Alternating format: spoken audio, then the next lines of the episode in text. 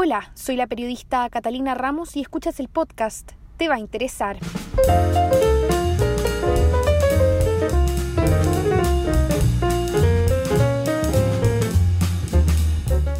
En el capítulo de hoy vamos a hablar sobre una noticia que no solo tiene que ver con la arquitectura, sino con nuestra ciudad, el valor que va adquiriendo y cómo finalmente nosotros, los ciudadanos, reconocemos ese patrimonio.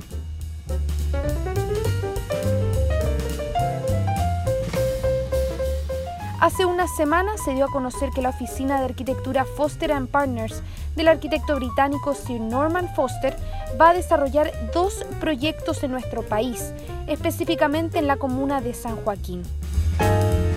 Grupo Patio, una empresa inmobiliaria, le encargó a Foster ⁇ Partners hacerse cargo de la segunda etapa del mall La Fábrica Patio Outlet, desplazada en lo que antiguamente eran las manufactureras Sumar, en Avenida Carlos Valdovinos. La idea es ampliar en 28.000 metros cuadrados el centro comercial inaugurado hace tres años, según información entregada por el diario El Mercurio.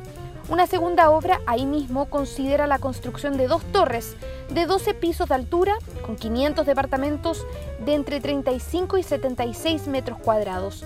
Se estima que los trabajos comiencen a fines del 2020 y estén listos en el 2024.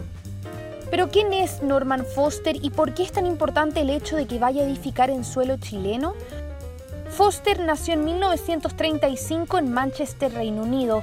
Proveniente de una familia muy humilde, estudió en la Universidad de Manchester a costa de mucho sacrificio. Su esfuerzo y su talento lo llevó a obtener una beca de posgrado para estudiar en la Universidad de Yale en Estados Unidos. A los 32 años fundó la oficina de arquitectura Foster ⁇ Partners en Londres, la que actualmente tiene más de 10 sedes en distintas ciudades y ha levantado más de 300 proyectos en los cinco continentes, una oficina que comenzó a fines de los 60 y que sigue liderando por su prestigio galardonado con el premio Pritzker, el premio Príncipe de Asturias de las Artes e incluso condecorado con el título de Lord, Norman Foster sigue encantando al mundo a sus 84 años el rascacielos 30 St. Mary Axe en Londres, el Aeropuerto Internacional de Hong Kong y el Apple Park en Estados Unidos destacan en su larga lista de proyectos, una que pronto sumará una nueva obra nada más ni nada menos que en nuestro país, de la mano de uno de los arquitectos más reconocidos del mundo.